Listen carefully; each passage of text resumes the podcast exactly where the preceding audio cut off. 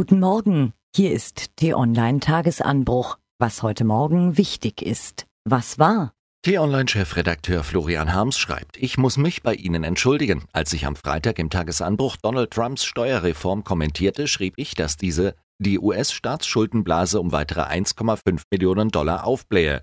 In Wahrheit sind es aber Billionen. Das ist sprachlich nur ein winziger, inhaltlich aber natürlich ein gewaltiger Unterschied.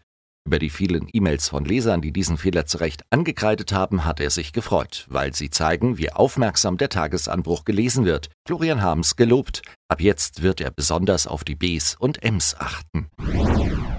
Warum die Welt gute Journalisten braucht. Die neue Enthüllung erschüttert Konzerne, Politiker und Superreiche.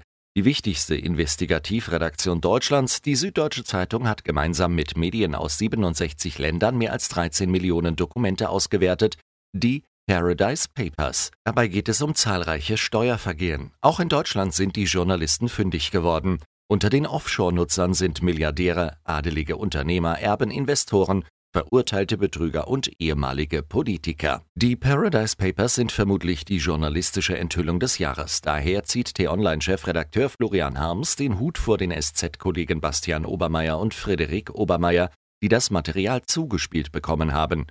Ein Interview mit Frederik Obermeier gibt es dazu heute Nachmittag auf t-online.de.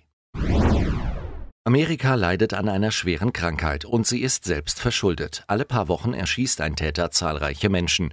Diesmal hat ein Mann in einer Kirche in Sutherland Springs, Texas, mindestens 26 Menschen getötet und weitere 30 verletzt.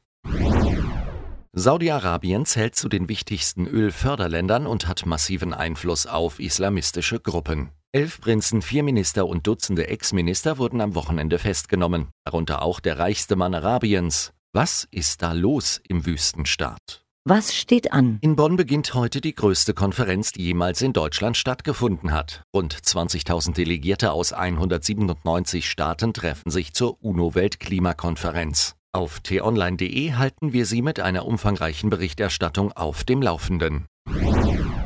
Markus Söder ist ein cleverer Mann. Seit Jahren will er Kalif anstelle des Kalifen, pardon, bayerischer Ministerpräsident anstelle des bayerischen Ministerpräsidenten werden und tut so ziemlich alles dafür. Allerdings so, dass ihm niemand eine offene Illoyalität zu seinem Chef, dem genau bayerischen noch Ministerpräsidenten Seehofer, vorwerfen kann. Horst Seehofers Position ist jedenfalls geschwächt, wenn er heute Abend in der Jamaika-Chefrunde auf Angela Merkel, Christian Lindner und Wolfgang Kubicki sowie Katrin Göring-Eckardt und Cem Özdemir trifft. Unser Amerika-Kolumnist Gerhard Spörl ist gerade in Asien unterwegs, sowie der Mann, über den er regelmäßig schreibt, Donald Trump. Trump ist eine Fußnote, ein Irrtum der Geschichte, dem hoffentlich bald Präsidenten mit mehr Verständnis für den Lauf der Geschichte folgen werden, schreibt er.